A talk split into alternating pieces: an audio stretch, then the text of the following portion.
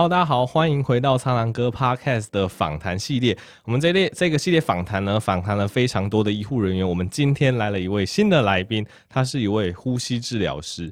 那呼吸治疗师，我们英文上的一个简写是 RT 啦，对，就是呃，应该是 Respiratory Therapist 之类的，反正应该就是 RT。好，那我们先请今天的来宾，呼吸治疗师，他叫阿拓。我们请阿拓自我介绍一下。嗨，大家好，我是台北马街的呼吸治疗师拓宇。那大学的时候是念辅大呼吸治疗系，现在在长庚的临床医学研究所进修中。那很荣幸今天能够收到哥的邀请来到这里。OK，其实我觉得 RT 就是呼吸治疗师，对于呃一般民众来讲是一个相对陌生的角色。欸、对，因因为其实大家去医院，你你可能可能会遇到医生，你会遇到护理师，你拿药的时候你会遇到药师，但是除非你真的蛮重症的，然后你会需要呼吸器，你才有可能会看到。呼吸治疗师，而且重点是你躺在床上，你可能也是昏迷状态，你也不一定会认识呼吸治疗师。所以我觉得呼吸治疗师这这个职业算是真的，我是进到医院，而且是要进到临床之后，我才会认识的角色。这样子。好，那刚刚这个阿拓提到自己是读这个福大的呼吸治疗学系，诶、欸，这个很多人可能也蛮有兴趣的。那当初为什么会选择呼吸治疗系这个系所？哦，其实这个故事是稍微有点长了。嗯、我原本的梦想其实。跟大家好像哎、欸、不太一样，我的梦想从小就是要当护理师。哦，那的确是蛮非主流的，对，非主流，因为当时其实哎、欸、有点像推真会讲的话，但是我爸妈之前有生过重病啊，嗯、真的哎危及到生命的重病，当时我在医院看到哎、欸、照顾第一线呐、啊，真的在病人旁边的就是这些护理师的角色，嗯、对他们都舍己为人呐、啊，嗯，散发着光芒，那时候我看他们哇，整个是尊敬崇拜这样子。嗯所以我当时就心里想说，哦，我一定要当护理师。嗯嗯。但之后高中的时候，那时候考完试要选科系的时候，嗯，我就说我要当护理师。结果就跟家人大吵一架。大家应该都会 对，我大概了解父母会不太谅解啦。对，而且那时候还吵到差点断绝不那个 关系这样子。他们觉得说护理师就是，哎，可能。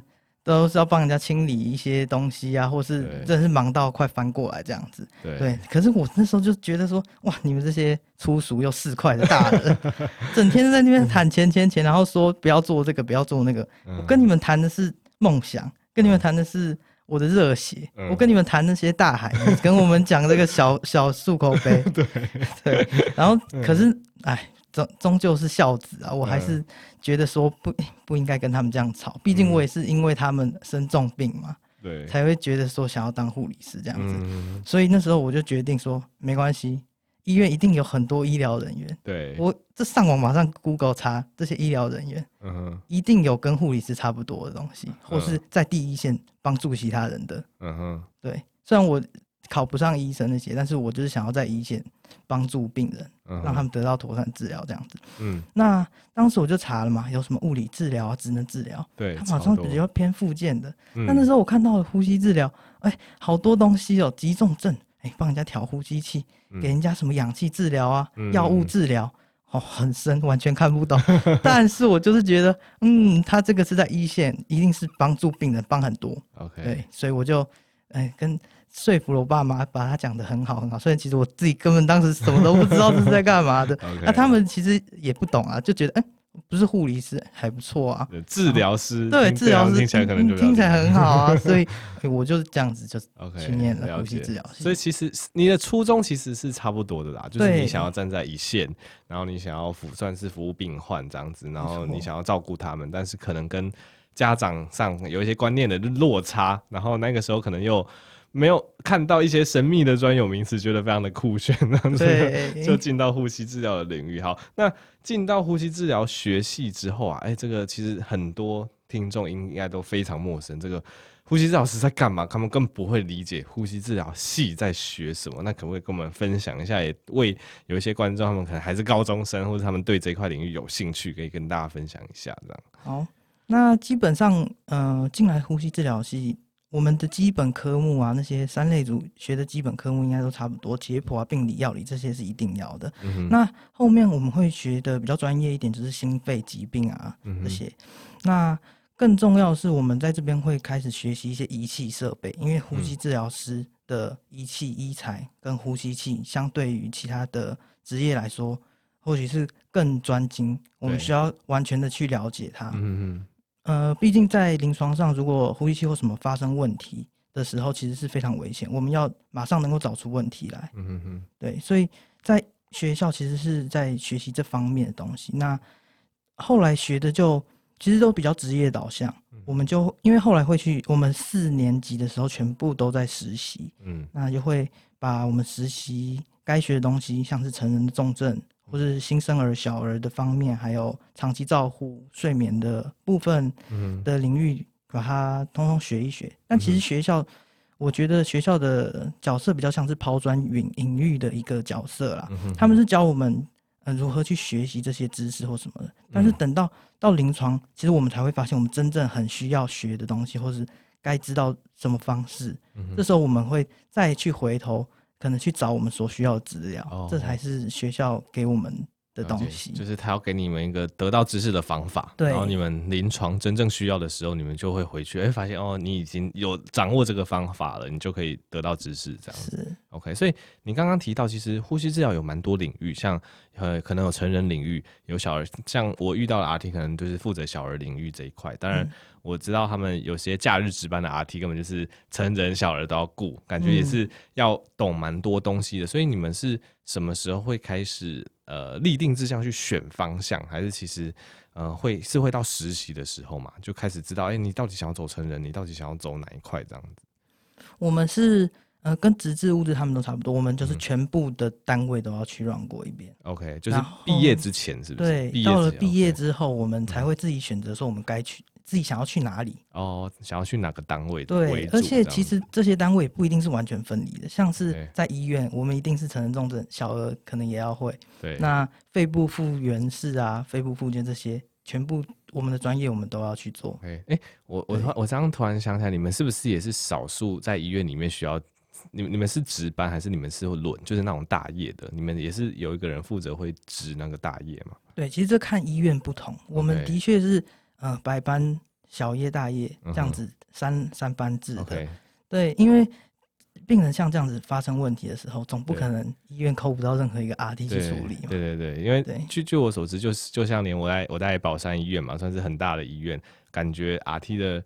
呃，给你们的人力安排也不是那么友善啦。对，有时候可能大夜啊，或是一些假日，就就常常真的只有一个人。所以，我们我们像我们在加护病房的时候，真的是像你刚刚讲的，有时候呼吸器出了问题，或病人需要新的呼吸器，有时候我们我们大概会就以我们医生的角度来讲，我们会调呼吸器的参数，比如说什么吸气压力、吐气压力之类的，我们会调。但是如果今天遇到仪器真的出了问题，或者是需要架设一个新的仪器，或是一些比较罕见的治疗，例如说要架一氧化氮什么东西，这些都不是我们会的东西，对，所以我们就要扣 RT。然后有时候扣 RT，他就说：“哦，我现在在东直，你要等我一下，因为我们在二医，就是我们是相当远的一段距离，所以就觉得哇，你们人力其实是不是也不太够？”对，其实这个方面也常常就是发生啊，这也是我们一直。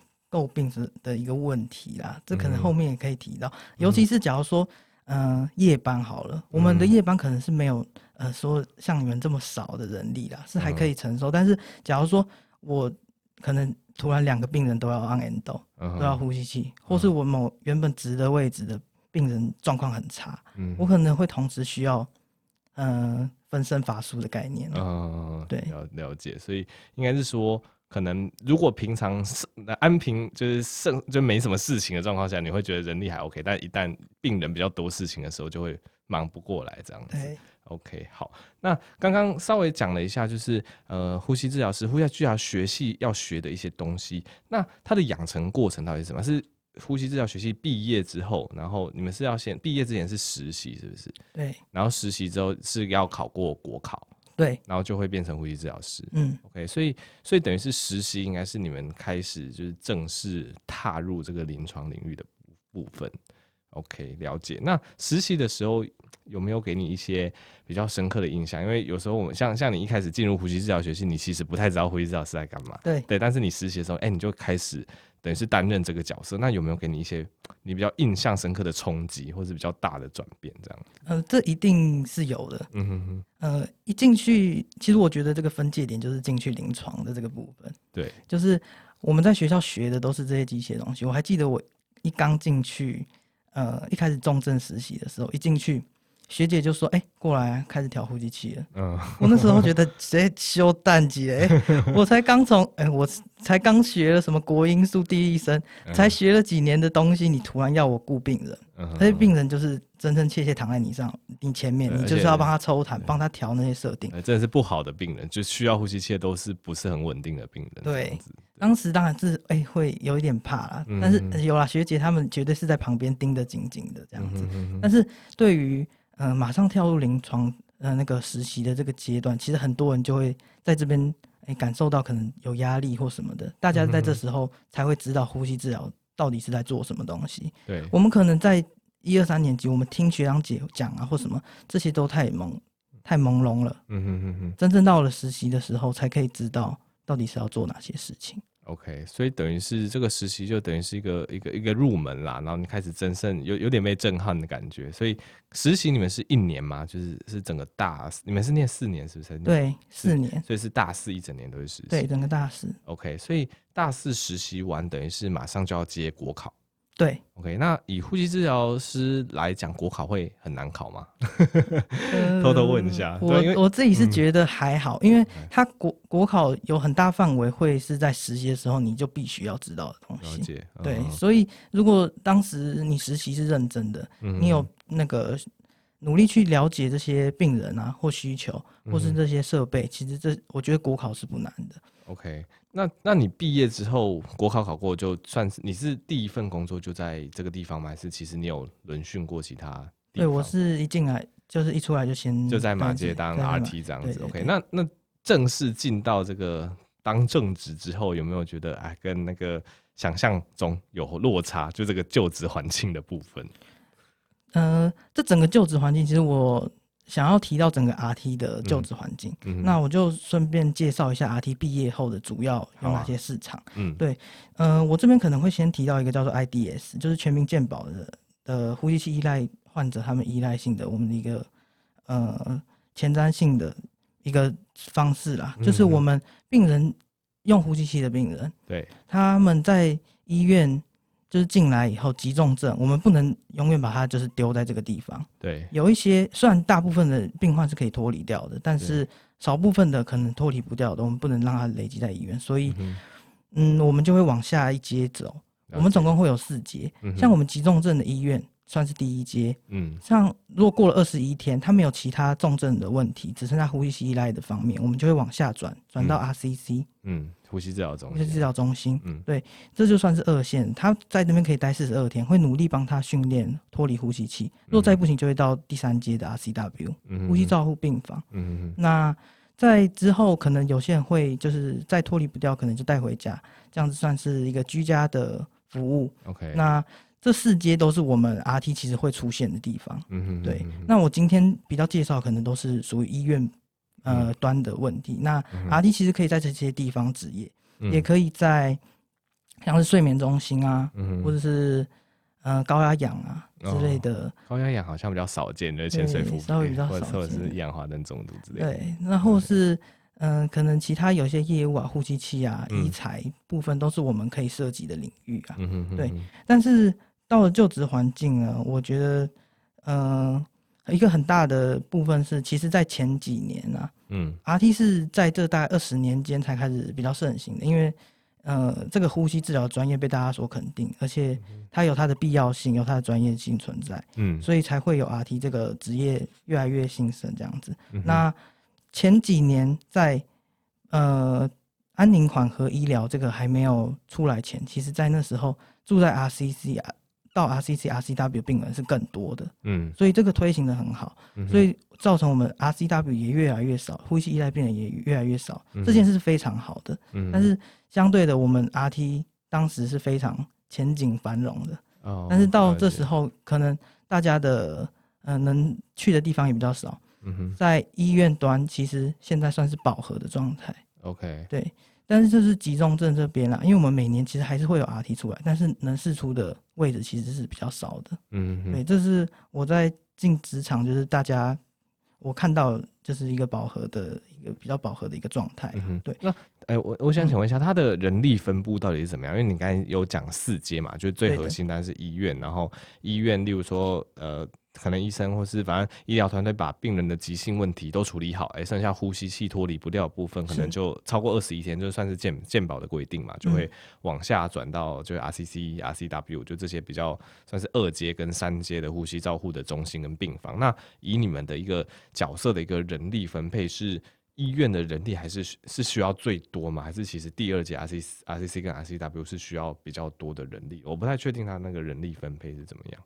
其实要看病患啊，我们的医病比，其实，在急重症这边，因为需要花比较多的心力，当然人力是会放比较多的。OK，对，所以所以这样听起来，连医院端这边人力都比较饱和，是不是指 RCC、RCW 那边其实也算饱和，还是其实那边其实大家比较不想去，所以那边反而是还好？这就是。一个很大的问题就是大家出来，嗯、常常可能老师会说，嗯、一出来就应该要去医院。对对，我就是要去 run 个 PGY，训练一下。我就是要训练一下，所以大家很多的憧憬可能是一出来就一定要去急重症或什么的。嗯、所以在看到的时候，相对就是饱和，就是医医院端这边，其他部分其实是还好的。哦，反而是相对来讲，可能算是比较缺人这样子。对，OK。了解，所以所以听听你这样讲，哎、欸，其实大部分人走的路可能都是毕业完之后先到医院先受训，就你们也是有 PGY 的制度，是不是？对，就是等于是毕业之后受训完，然后可能大部分人就会待在医院，然后少部分人如果离开医院的话，就是去 RCC 或 RCW 这样子，或睡眠的治疗。对，可是我们其实也没有规定一定要有 PGY 这个东西才能够往下走，或者去别的地方。OK，只是我们我们的 PGY 算相对一个。证明说你有一个受训两年的过程，OK，所以有有点像是就是自我要求，或者是就是增加自己的实力的过程这样子。那你刚刚提到这个，哎、欸，医医院端的 RT 比较饱和，这个对你们目前会产生什么冲击吗？因为跟我们刚刚一开始讲的，哎、欸，好像有时候人力上好像感觉也不是那么足够，这是一个医院配额的问题，是不是？对，其实我觉得这个饱和问题相对给医院来说，他们会觉得说，哦，我。嗯、呃，可能稍微比较苛刻一点。嗯哼，我人力稍微紧一点或怎样，我就算把人赶走了，还是一堆人抢着进来。哦，我了解，就太多人要进来了，所以医院反而就没有那么重视你们那种感觉。对，假如说是缺人状态，他们当然是会尽量满足对真正需要的要求。对对对。但当所有人都蜂拥而至的时候，OK，没错。所以是不是感觉也也有点像医生的状况，就有点是换换，并不是。不够人不够，而是因为不，而是不均这样子。没错，对，就是大部分人都想要待医院。那那这样会造成 RCC 跟 RCW 这些比较就第二线、第三线这些呼吸照护的地方，会相对来讲他们会缺人吗？还是其实目前这个状况是还好，就还算平稳，但是还算平稳。对，OK，有进有出。OK，不过我这样听起来感觉呼吸治疗师是不是你们呃，如果你们要继续走呼吸治疗这一块，你们能待的是不是就是上述讲到的这些？东西这些地方，因为像之前有我有跟物理治疗师、职能治疗师聊过，然后当然现在大家很讨厌，就是都在健保的框架下面嘛。那对，那你在健对对啊，你在健保框架之下，你就是受到健保的规范，然后然后健保的规范就是修割短哇，你不想你不可能在这么便宜的环境下，你又做出非常好。对病人真的是非常呃 case by case 非常好的一个服务这样子，所以现在蛮多，例如说职能治疗啊、物理治疗，或是我之前聊到聊到那个语言治疗，哎，他们其实都有办法可能成立一些自费的一些东西去服务需要的人。可是感觉呼吸治疗师是不是就比较困难？因为感觉你们的。你们的受众都算是比较急重症，都感觉都跟医疗院所绑在一起，好像有那种什么自费呼吸治疗所，有有这种东西吗？突然想到有这个，想呃，因为呃，像是这自自呃，我们也是有所谓的肺部复健或是肺部的物理治疗，对，但是这这个东西其实还是常常跟医疗院所绑在一起，因为像就像哥哥你说的那个受众并不广，对，他们可能是比较慢性的一些患者。也比较少一点，或是急性期后肺部损伤的患者需要我们帮忙，嗯、那他们可能就直接来医院，对。我们会有肺部复原室这些帮他们做一些复健啊，或是肺部的复原。嗯哼哼。对，但是这些也都是我们医院端的 RT 在做，就比较难像是职能治疗、物理治疗，他们在外面额外受众这么多，大家都需要复健，对，对这样子、啊。所以这感觉是你们目前如果真的要讲的话，就是比较会遇到的一个困境，对不对？对，尤其是像是健保、嗯，他们，嗯、呃，他们其实可以规照他们的规定，就可以规定我们怎么走。哦，对啊。我们在医院要用什么设备，或是用什么医材什么的。假如说我们用一个。他鉴保我们是亏的，那我们绝对就不会再继续用了。哦，对，就他可以从政策上去限制你下面要怎么做，这样没错。OK，对啊，我觉得一旦就是受限在鉴保体制，就真的就是呃令人就是任他们玩弄于股股掌 间之类的那种感觉。啊，我们刚才聊到一些政策的问题，那我们现在呃让听众稍微了解一下，呼吸治疗师像你这个角色，你在医院主要是做哪些事情？对，对，那这方面的话，从首先我先从最基本的，嗯，病人进来可能他的氧气啊或什么不好，我们就会给予氧气治疗。对，那可能有一些吸入性的药物，他可能气喘啊，嗯，或是痰太多啊之类，我们就会给他吸入性的药物治疗。嗯哼，那其他像是肺部，我们常常有一些病人，他们可能痰液清除有障碍，嗯，我们会给他们胸腔的物理治疗。哦，那通常。在医院端啦，都是 RT 在负责啦，但有某些医院他们是物理治疗师在负责，就看医院的分分工。对，没错，看谁抢到这个职业，嗯。那其他像是有一些，诶、欸，他们的呼吸肌肉啊或什么不好，我们就会帮他们做肺部复原。刚刚有说到的，嗯、肺部复原是会帮做肺部复原，嗯。那我们最大最大当然是会放在呼吸器这上面。嗯哼哼哼。因为其实大家对呼吸器的了解其实没有到很多。嗯。那我们的专业在这上面其实。我觉得有时候是没有被大家看见的。嗯哼，对。那像是我来举例一下，像是急中症的病人，他们的状况其实是有点像一个大大大的平台一样，只靠一个针尖在支撑着。嗯，对他们，我们要尽力维持好他的平衡。像是有一些病人，他可能二氧化碳在身体累积的够太多了。嗯，我们想要用呃多一点的通气去帮他，可是我们也要小心肺部的损伤。嗯，如果他的氧血氧不好，我们希望把嗯、呃、氧气往上调。嗯。但是又要怕担心他的那个氧中毒啊之类的，嗯嗯，或是我们希望把他的压力上调的时候，我们也要注意到他的回心血流会不会影响到血压之类的，嗯，对，所以其实我们站在仪器那个机器前面调他的一个数值、两个数值，对病人来说真的有可能是他的良药或是毒药，嗯嗯，这其实有点像是药师的角色吧。我们对于这个其实是一个很重点的去调整，但是很多人会无法理解，会说。嗯哎、欸，就是调调呼吸器，这是我真的有在、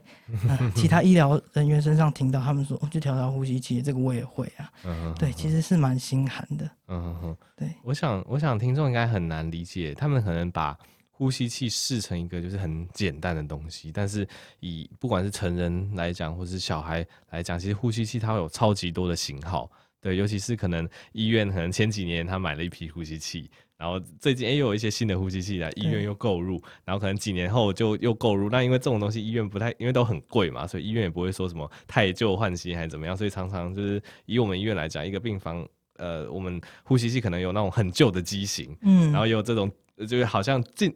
五年前出的机型，然后有最新的机型，然后很旧的机型就真的很旧，就你还要调那个旋钮，对，然后那个，然后，然后，然后那个数字还是那种、那种、那种，就是会会闪的那种，对，对，红色会闪的，然后你还要调那个旋钮，慢慢转，慢慢转，就那种，然后还有现在那种触控荧幕，就一个病房里面你会看到各种旧的机，旧到新的机型，然后我们一一开始进到就是加护重症就这个领域的时候，老实说，我们真的很难去。呃，很熟悉这些机器，尤其是你可能触控面板点一点一点的很习惯，然后你今天呼吸那个新的呼吸器已经没了，又来了一个病人，然后就你就会必须要搬出一个旧的呼吸器，然后你就突然发现，嗯，糟糕，你不会用。对对对，所以我一开我一开始对 RT 的印象就是说，哇，这个医院那么多机型，然后那么多机器，而且呼吸器也只是机器的其中一种，然后他们、嗯、就你们是全部都要知道，对，那每一台要怎么设定，每一台要怎么用，然后除了呼吸器，像。我们加护病房也会比较常用，就是刚刚讲的一氧化氮。嗯，如果病人有一些小儿非常常对对对，如果病人有一些就肺高压的一些状况，可能会需要吸一氧化氮。那一氧化氮要怎么把它接到呼吸器上面？对，然后像我们也会有高高频震荡呼吸器，嗯，就是一种比较呃，就震来震去的呼吸器，突然不知道怎么讲。对，然后一种一种如果传统呼吸器撑不住会用的呼吸器这样子，然后。然后可能又又什么拍拍痰衣啊、咳痰机啊，对，反正就是就是呼吸器附属的周边超级无敌多，超级多，对，就是各种东西就可以帮助病人的肺部复原，可以可以这么讲。那我那个时候的对 RT 印象就是哇，他们这些东西全部都要会。那我们我们如果不会用这种东西，就是 call RT 求救，哎，我们病人要要架那个东西不太会，请你们帮忙一下这样子。对，对，这样。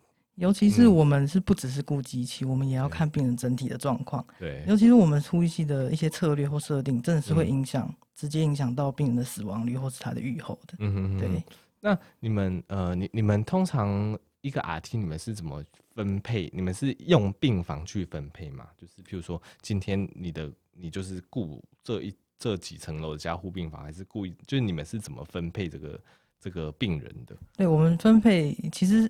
呃，也可能看医院啦。我们的医院是，可能你今天就 care 外科加护病房，你就是内科加护病房，OK，就是心内心外，OK，急诊这样之类的，OK。所以区域，OK，所以应该也有规规定说，你一天就因为因为通常我会看到 RT，他们可能早上他们就会来巡，会巡一次，有时候下午又来巡一次，所以这个要怎么巡也是看各个医院规定这样子。对，OK，了解。好，那其实呃，我觉得 RT。有点像，虽然说你是在第一线帮助病人，但是因为我们刚刚讲的这个受众的关系，受众大部分都是急重症，躺在床上需要呼吸器的病人，而且而且通常你们好，你们可能也没有什么机会跟被家属看到，或者是被病人认识，对，或是被他们看到，他们根本就不知道你是谁。对对，所以我我我一直觉得 RT 是一个非常非常默默的角色，对，就是你们付出很多，但是但是大。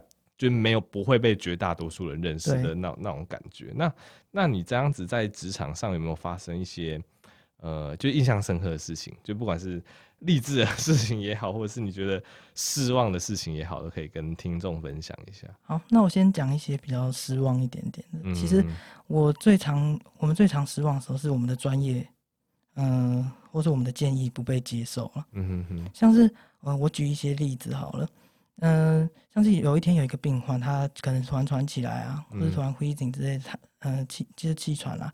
那医生他们就 call 我们说，哦，他马上要吸药，要多少剂量，要怎样？嗯嗯、那我们听到的时候，我们当然是跟他给一些建议，因为他给的剂量不对。我们说你这样可能要分到两三杯吸，嗯，这不是不是正确的剂量。嗯、那这时候我就听到医生就大吼说，你就给我来做，不然我就上病安。嗯这是一个很大的威胁啊。嗯，就是说他要往上报了。嗯，嗯，像是这样子，就是有一些可能不被接受的建议，或是像是嗯，某一次有一个病人啊，他在病房，其实他已经是呃 DNR 赛那个不施行心肺那些，而且他也具一些比较积极的治疗了。嗯，那我在病房有去看他一下，他 他。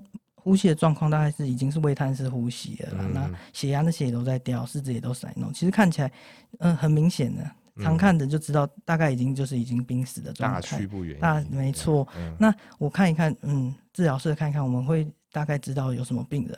那这我就晚上的时候接到一通电话，医生就说这个病人要按 BiPAP。啊？BiPAP 就是一种，我跟听众讲一下，这个是非侵袭式的呼吸器，就是我们呼吸器有插管跟非插管，这个就是用一个面罩强压在就是脸上给他通气的一个呼吸器。嗯，那我接到我当然很疑惑啊，说这个病人他家属都已经哎围在旁边等着要临终了，那为什么你还要按这个东西呢？你知道他按上去脸会压着，很不舒服。你他现在已经是。这样的状态了，我就下去跟医生讲这样讲。嗯。那医生这时候就说：“哎呀，我已经跟他们家属讲了，你就按就对了。”嗯，哦，这个真的是非常的对。当天我忘记是当天还隔天，反正后来这个病人就 expire，反正就是就走了。嗯，那他们就 call 我说：“好，可以把机器收回去了。嗯”这时候我就去收机器啊，那个面罩拿下来，脸上真的是红红的印子，嗯，那个红彤彤的那个很深刻，很深刻。对，嗯，到现在还在我的脑中。嗯嗯嗯，对，所以。等于是你觉得，你觉得这种失望的事情，就是当你觉得自己有一些正确的一些建议或是一些见解，但却被否定，被否定，对，被否定。但是其实这只是非常非常少数的状况，嗯，基本上其实大家都是哎很尊重我们的专业。嗯哼，在加护病房，可能医生他们都会特地来问我们，哎，接下来这个病人应该要怎么做啊，嗯，或应该怎么用，嗯，或是小夜班我去的时候。那个医生医专职医生或是 NP，他们可能就咚咚咚跑过来说：“哎、欸，拓宇，那个今天你小夜班哦、你过来一下，这个 ARDS 病人我们应该要怎么怎么处理啊？嗯、等一下你要抽血啊，之后如果嗯、呃、要怎么设定，设定完之后可能要 prone 啊、嗯、之类的，嗯、那嗯、呃、那个值班医生你就再帮帮他这样子。嗯、对，了解，应该说。大部分大部分都算是合作顺利，只是少少部分你遇到这种事情，你还是会还是会记得很清楚。对，我相信。对对，就就有这种状况。而且而且刚刚听起来，其实应该 R 听起来 RT 在不同医院可能也会负责不同的事情。因为像你刚才听到那个讲那个催药的治疗，这个在像在我的医院，我我我的我的印象中就不会让 RT，就不是就不是你们的业务范围。啊，对我们每个医院其实负责的业务会稍微不同，像是我们也要抽。病人的动脉血啊，或什么之类的，哦、但是我知道，嗯、呃，很多医院的业务可能不太一样，当然超不一样。因为像像我们医院，就是像抽动脉血或者是西药治疗这些，就大部分我们开，然后护理师处理。那从动抽动脉血，通常也是也是叫我们抽，对不？所以应该是每一间医院会有一些职责上分布的不一样，这样子。对，OK，那那除了这一类让你比较失望的事情的话，嗯、有没有？嗯、啊，对对对，讲、嗯、的稍微有点严肃了，那我就讲一些好玩的东西好了。我就讲一个在我实习的时候发生一个糗事好了。嗯哼，对，至今还是让我很深刻啊。那时候小儿实习的时候，哇，每个小孩子都小小的，好可爱。那当时当时我是要拍痰，帮他做一些胸腔物理治疗。是多大的小朋友？是小新生儿还是？还是小小朋友这样子，嗯，新生儿是新生儿。对，那我们要拿一些拍弹棒帮他拍痰。那我就大概十到十五分钟的期间，那我去拍痰的时候，小孩子都要哄一哄嘛。那个哥是小儿的，非常知道，都要哄哄哄，不然拍一下他就会在那边叫啊哭啊。对。那我就瞄一下牌子，哦，苍兰哥，好，那我就开始拍，然后就说 啊，苍兰哥好乖啊，苍兰哥，然后今天很可爱啊，不哭啊，怎样？就是一直安抚他，很乖。可是我发现，哎。旁边大家的眼眼神好像有点异异样在看我，然后我就想，哎、欸，是不是他们觉得，哎、欸，我今天很温柔，很棒啊？嗯。然后也有学姐来找我搭话，说，哎、欸，哎、欸，学弟，你叫什么名字啊？呃，拓宇，哎、欸，有点像是日本名字，哎，怎么会这样？我想，哎、欸，今天怎么大家对我的态度有点怪怪？然后我就继续，哎，苍兰哥，你今天好乖啊，这样，嗯，然后拍拍拍拍完以后，然后那时候我再看一下牌子，嗯，小孩名字叫做小花。主治医生苍兰哥，Oh my god！我真的是 这个这个尴尬死，尴尬死！而且中间还有一群团队来查房什么，我就在旁边，呃，苍兰哥好乖啊，什么什么，哦，我当时真的是恨不得这是一头撞死。你看，经过那次事件之后，就就就超级有，就被大家记住了这样子。对，我是知道大家那个异样的眼神到底是什么意思。不过这是在，这是也是在实你实习。的时候也是在马街这样子，嗯、呃，我有在马街实，也有在长庚，呃，也有在长庚实习。哦，所以所以你等于是马街那边毕业之后，你们实习也是可以自己算是可以自己选地方嘛？就大部分还是可以在本院，然后有些时间去外院这样子。我们算是，呃，我们有一些实习是老师安排，有一些就是靠成绩去给你们选这样子。OK，了了解。那另外一个就是像，因为像我们医护嘛，我们去面对病人，然后病人如果有一些好转，然后给我们一些回馈，我们就会觉得很温馨。对，那对对你们来讲，因为刚刚提到，哎，你们都遇到一些比较重症的人，都躺在床上用着呼吸器，可能可能整件事情发生之后，也没有人记得你。对对，对，就是病人不会记得你，他的家属也不会记得你。那在这这种状况下，有没有就你们要怎么获得那个成就感，那个温馨感？其实我觉得我们获得成就感还是蛮大的，嗯、因为急重症的人其实都是这样的，来来去去，对来一个你就治好一个，马上下一个又在你背后了。哦，但是常常我们会在嗯，跟加护病房看到一个哇，真的是非常烂，我们尽全力去努力照顾他。嗯、哼可是隔个一两个礼拜，我在病房发药的时候，我看到他了，哦、他已经好了，嗯、他老婆陪在他旁边，小孩子在跟他抢吃的。嗯哼哼看到这个画面，我就嗯。给他教完，给他西药啊，或是教他一些肺部复健的时候，我转、嗯、过身当然是浅浅一笑啊。Okay 你不认识我没关系，但是我知道你好好的就好。哦、我觉得这样很很很棒，就等于是你们的成就感来来源，其实就很单单纯的来自病人康复，对你们来讲就是很好的一个支撑力了。这样子，对，就是、那当然也是不只有康复可以获得一些，嗯、因为像是一些常常他们。呃反复入院啊，或是肺部不好的病人，嗯、他们常常反复入院啊，到后面他们就慢慢走向呃衰败的过程。嗯、其实这些病人，我们对跟他们是更熟悉的，因为我们每天都会去跟他们聊天，看他们的机器，对。这些状况。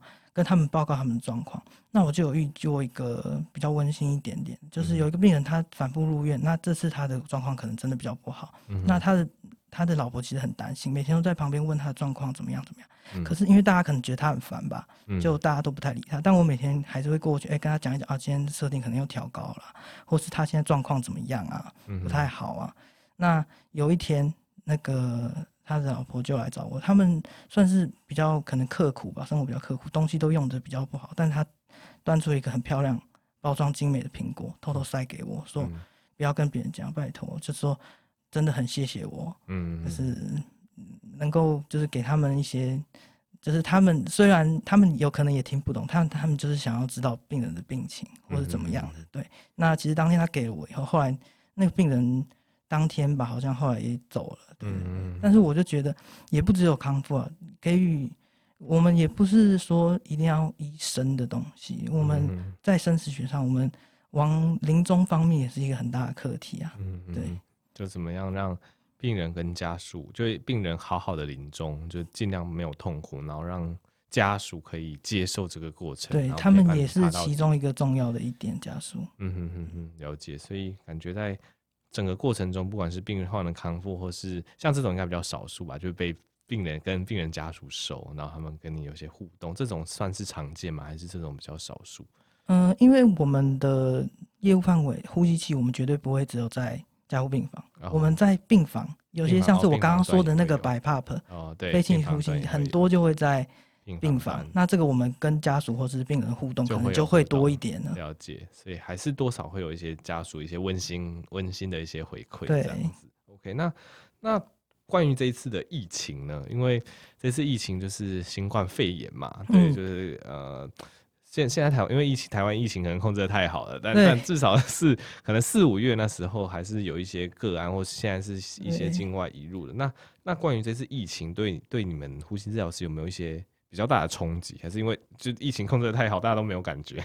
对，其实我觉得现在哎、欸，旁边那个医院外的人其实都不知道，但是当时医院大家应该都是对风声鹤风声鹤唳啊。现在国外也都是真的，那个疫情也都是越来越严重嘛。对，那当时其实发生一件事，我就觉得哦，台湾还好是没有爆发。嗯、像当时我们临近我们比较近的一个 KTV，那时候火灾，嗯，当天其实就蛮多病人送进来，是欧卡的，嗯，就是对我到院前就心跳停止，对，对。那这种姓名不详或者什么的，我们当然是当时是疫情期间，嗯哼，我们是绝对是把他们每个都当做疑似个案来处理，嗯，那当时我就是刚好是急诊的，嗯、我其实也有卡别的单位，但根本是没办法处理。我其他单位的事情已经都丢给别人，嗯、那我就是穿好一整套的防护装备进去跟医生弄完这个病人以后出来，大家全部又再换一套。哦，对，下一个又再进来，嗯，就这样一直换。嗯嗯，其实这个方面，其实我就可以看到，如果真的疫情爆发的时候，台湾的医疗一定是，因为像是国外的护病比，嗯、他们也没有像我们这么紧，我们其实真的是。很容易崩溃的一个状态。对，应该是说我们我们呃我们平常医院的一个战备状态，就是我们平常就是没有疫情大爆发、没有大灾害的时候，医疗人就已经非常紧绷的状态。非常紧绷。对，那今天如果真的再有一件，就是不管是天灾还是怎么样，就一件事情大爆发，可能就可能就真的会垮掉这种感觉。对，而且那时候我也有特别去问国外、嗯、美国的朋友跟学姐，嗯、说他们的情况怎么样？他们说那边简直是地狱。我跟大家分享一下，嗯、就是他们。那时候一堆的病人送进来，呼吸器。那时候我们国家有点呼吸器嘛，但他们没有，嗯、他们没有认真的看 RT 人数到底够不够。嗯哼哼对，所以呼吸器就算够，如果 RT 不够的话，那这些呼吸器可能 run 不起来，也是 run 不起来。对，所以在国外，我们朋友他们说，那时候全部进来的时候，那些急刀啊，或者呃那些刀要开刀什么的，都先暂缓，把马护。嗯麻医全部招过来、嗯、哼，training 三天教他们呼吸器，阿姨他们教抓过来教呼吸器，就是他们至少有一点基础啊，教呼吸器。嗯、那一个 RT 就带一个麻护或是麻医出去上阵，帮、嗯、他们按呼吸器。嗯、哼但是当然，这样在这种人力状况下，我们的设定也不可能每个都很认真去调。对，那他们的 PT 啊或什么也全部过来帮忙翻成 Prone 了。窝位这些。之前唱一个影片有提到，大家可以去看看。对，所以国外的情况这样子，我听起来真的也是非常严重。我真的很庆幸台湾目前是没有爆发的状态。嗯对。OK，对啊，就是你讲到这个风声鹤唳，其实我也蛮有感觉，因为我们那那个四月啦，四月那个时候应该算是最风声鹤唳的时候。嗯、然后四月我也在急诊，嗯、然后那个时候是真的，呃，每而且尤其是我们看儿科，儿科来看急诊的，通常都是什么发烧好几天，有咳嗽，有鼻水，就是基本上儿科会来看急诊，就跟。跟内科不太一样，因为内科主诉白白肿，你还可以分流，嗯、就分说这个有有有 risk 有风险，这个是什么有呼吸道症状有发烧的，然后另外一边有些可能是什么外伤还是怎么样，你就你至少可以有初步的分流。对儿科来讲根本就没有，就是来的基本上一律。九十趴以上都是发烧，而且而且那时候新冠肺炎的症状很多啊，什么拉肚子也是啊，所以根本就跟什么都是什么什么都是疑似症状，什么发烧、咳嗽、拉肚子，然后怎么样？所以基本上我四月在急诊儿科来诊，大概八十趴、九十趴的人，我们都是视为疑似个案，然后就是每一个个案，我们就是换全套隔离衣去看，对，真的辛苦。对，然后然后四月前半天气还凉凉的，就还好，而且我们都要在户外看，不能进到。建筑里面这样子，然后到四月后半变超热，那就出去看一个都满身大汗，对吧、啊？所以那个时候风声鹤唳是真的蛮可怕的，对吧、啊？就希望不要不要再爆发这样子。对，那对阿拓来讲，你有没有呃未来的一些一一些的额外的一些规划？对，就是因为像呼吸治疗师，你你目前也是在目前也是还在进修中嘛？嗯、对，嗯，所以目前就是。计划说继续深耕呼吸治疗师这条路。对，目前还是想要先，就是虽然我后面还是想了好几种，还好几条路啦，但是暂时因为还没有去实行，我就不太好跟大家讲。对，那短期计划当然就是我先把研究所这副这些东西都弄完，然后再多累积一些临床经验。嗯，对，好，没问题。大家心目中都会有一些默默的梦想，默默去执行。如果之后成功，可以再回来跟我们分享这样子。那。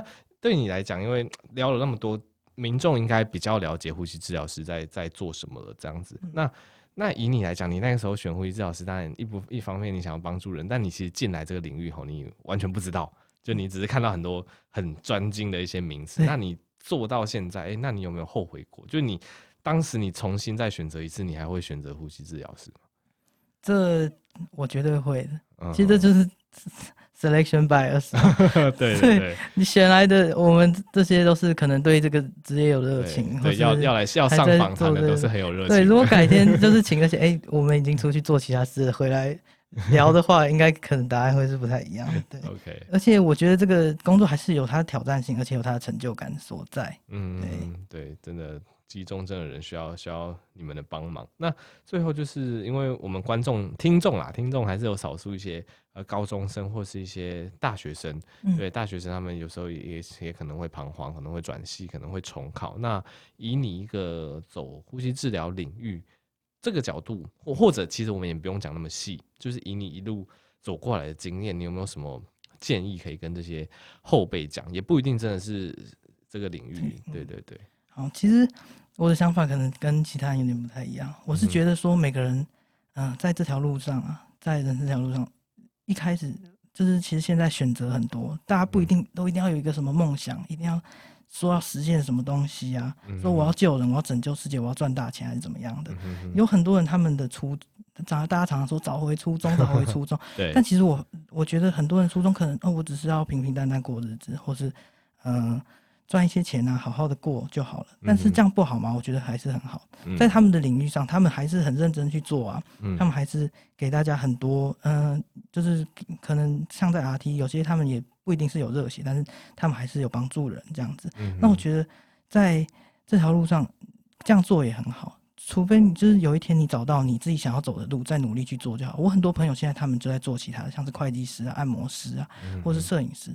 他们现在都大放异彩，都发展的非常好，所以我觉得，嗯、呃，也不一定是说要怎么走、怎么做，人生的人生没有走到最后，就永远不知道还有什么惊喜啊。所以我是觉得，我的看法还是就是你多问问别人，他们在做什么，在看什么，多看一些，就是接触这个世界，就是可以看到更多可能性。嗯、那，但是，呃，我现在还是单纯以职业来讲的话，RT 我还是觉得，嗯、呃。是就是还是非常好，因为我刚刚有讲过，就是他也有他的挑战性，有他的成就感，有他的专业度存在。嗯、那他也是有在集中症啊，也有在可能 RCW 之类的，我觉得是蛮适合，就是各种方面、各种属性的人，其实都也是适合可以在这边找到他的方向的。嗯哼，以以 RT 来讲，因为像我们之前访问过蛮多护理人人，呃，不不是护理人，医护人员。因为其实，呃，我觉得 RT 跟其他医护人不一样。我们刚才一直讲到，就是好像你们会比较二线一点点，你们可能比较不会，呃，会直接需要，比如说跟跟呃病人本身，或者跟病人家属沟通，相对来讲，他的一些也机会会比较小一点点。那以你自己的观点而言，你会觉得说，今天假如一个人他觉得。呃，他的社交能力稍微差一点点，他比较不敢跟别人对谈，比较不敢跟别人相处。你会建议他走 RT 吗？还是你还是你觉得这个其实还是一个必要技能之一？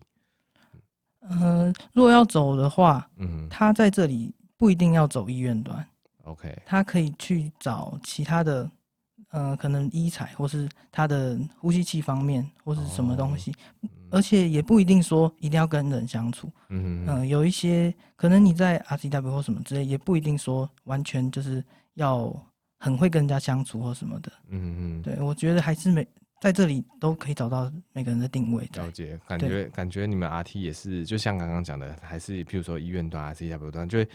各种不同性质的职位都还是在，有些可能会比较吃一些人格特质、一些社交技巧，对然后有些相对来讲也没有那么吃。对所以就是，如果真的已经有志于这个系的，然后你又对自己的一些呃一些技巧有担心的话，你你的观点是就不用那么担心，就总是会有适合自己的位置，就对。对，因为有这个专业在，你也不一定说要有多大的技巧，嗯、你只要你的专业还在，其实都可以的。OK，了解。对，那你刚刚我刚刚对你刚才讲也非常有共鸣，所以你你自己的态度，你是觉得反正就是支持年轻人就是多方探索就对了。对，我也还是年轻人，我也还在探索。对，大家像我也还在探索。对，所以所以所以像你的观点就是觉得说啊，在探索的过程中慢慢找寻自己的兴趣。嗯，对啊，我我我自己是想要补充一下，我自己会觉得说，当然探索的过程中你可以尝试很多东西，然后你会发现。呃，有些东西你会有兴趣，有些东西你可能相对来讲没那么有兴趣。但我我我自己抓的一个呃准则就是，当我去执行这件事情的时候，我我可能不会说百分之百真的是用尽生命在冲，但是我觉得至少抓的一个最底线就是不要造成别人的麻烦。对，绝对。对，就是因为，因为我觉得，当然，你譬如说，我们今天同时做一件事情，有些人很热忱，把它做到一百分，然后你可能啊，你的心力相对来讲没有花那么多，然后你把它做到八十分之类的。但我觉得重点就是啊，你不要留烂摊子，或或去给别人收，或是因为你这件事情没有做到一百分，去影响到其他人的健康。是对，我是觉得，我是觉得可以。我我自己的观点是这样子的，对，因为因为其实我之前跟一个急诊科医师访谈，我觉得他讲的很有道理。他说，其实现在的年轻人也不是因为老一辈的常常都会说，哎，我们年轻人怎么好像少了对一个职业的一个怎么讲，一种职人精神。嗯，对，那那其实分析来讲，其实现在年轻人很多都斜杠，我们多方探索。那你说多方探索每个东西去尝试，我们当然就不可能把这些心力都是。集中成就是我们就是做好一件事，做好做满，这其实好像不太符合现在这个社会的一个常态。但但因为我们的心力被分散了，我们可能职人心神稍微少了一点点。但是我们去做一件任务的时候，但尽量还是要达到它的标准，然后不要去造成对方的麻烦。没错，没错。OK，好，那今天非常谢谢阿拓给我们分享很多呼吸治疗师一些相关的一些历程跟相关一些经验。那阿拓有什么东西要要宣传的吗？还是还好？好，那我就宣传加结尾一起。好啊。好，那如果对更多医学常识有兴趣，欢迎去购买九十趴有关性命的医学常识没有人教这本超实用的畅销书，也可以去方格子订阅苍兰哥的小额加一知识大补贴。欢迎到 Apple Podcast 留个五星加评论留言。那之后苍兰哥会继续邀请更多的医疗人员来这个访谈系列，了解各种医疗人员的秘辛，知道小螺丝钉们有各种的辛酸血泪。好，那我们今天就到这边结束了，拜拜。好，谢谢大家。先讲一下，我们绝对没有谁好这一段，莫名其妙被反推了。好了，如果你真的对，真的，如果你是一些医护人员，然后你对就是分享自己的一些职业，分享自己做的一些事情有兴趣，都欢迎就是私讯敲我。对，因为我时间有点不固定，那如果时间允许，我们就来联络，然后。